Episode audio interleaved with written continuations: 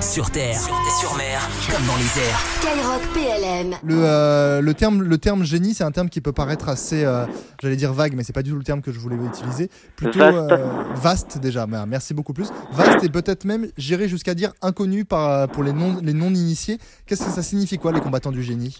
Bah, alors, comme vous l'avez dit, c'est vrai que génie, c'est très très très très vaste. Mhm.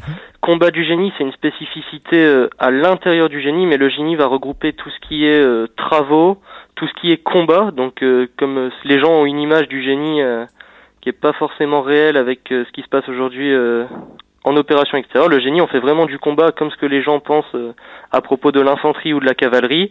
On fait beaucoup d'ouverture d'itinéraire. Donc ça va être le but de, vérifier une route s'il n'y a pas de mine ou d'engin explosif improvisé. Ça aussi, c'est dans le contexte actuel, c'est le plus grand risque que- le plus grand risque qu'on rencontre actuellement.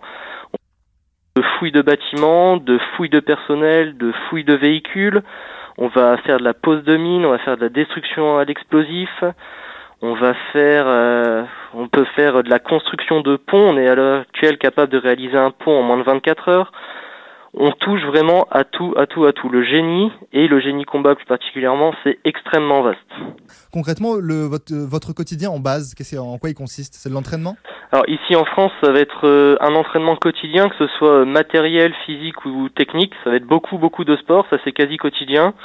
Ensuite, euh, notre, enfin, notre vie, elle est rythmée donc par les terrains. Donc on va faire beaucoup d'entraînement, que ce soit en zone urbaine ou en zone rurale. Ça va être beaucoup de d'entraînement au combat notamment, beaucoup de- d'entraînement pour euh, perfectionner les techniques qu'on connaît déjà, mais toujours s'entraîner de plus pour euh, toujours être meilleur.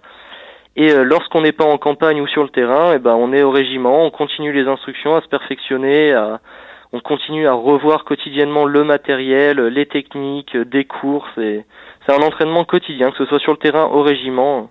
On fait, on bosse tout le temps. Vous avez un rythme euh, du coup de déplacement en OPEX, parce que je suppose que en temps en base arrière, donc vous l'avez dit, c'est beaucoup d'entraînement, de manutention, etc. Autant vous, vous êtes pour le coup très clairement dans des, euh, dans des régiments et dans des missions qui, euh, j'allais dire, imposent, j'exagère peut-être, mais qui imposent d'être sur le terrain régulièrement. Alors oui, on a pour les missions réellement opérationnelles, on a un rythme qui est à peu près équivalent à une fois tous les deux ans à l'extérieur. Ensuite, en France, les terrains, c'est quand même beaucoup plus fréquent parce que bah, les, moments où on arrive vraiment le mieux à s'entraîner, c'est quand on est euh, ne serait-ce qu'être en forêt ou dans une zone urbaine qui a été construite spécialement pour ça. On arrive à se mettre en immersion et à se préparer euh, quasiment, euh, quasiment comme la réalité du terrain. Donc, on va être à plusieurs fois par an pour les missions en intérieur.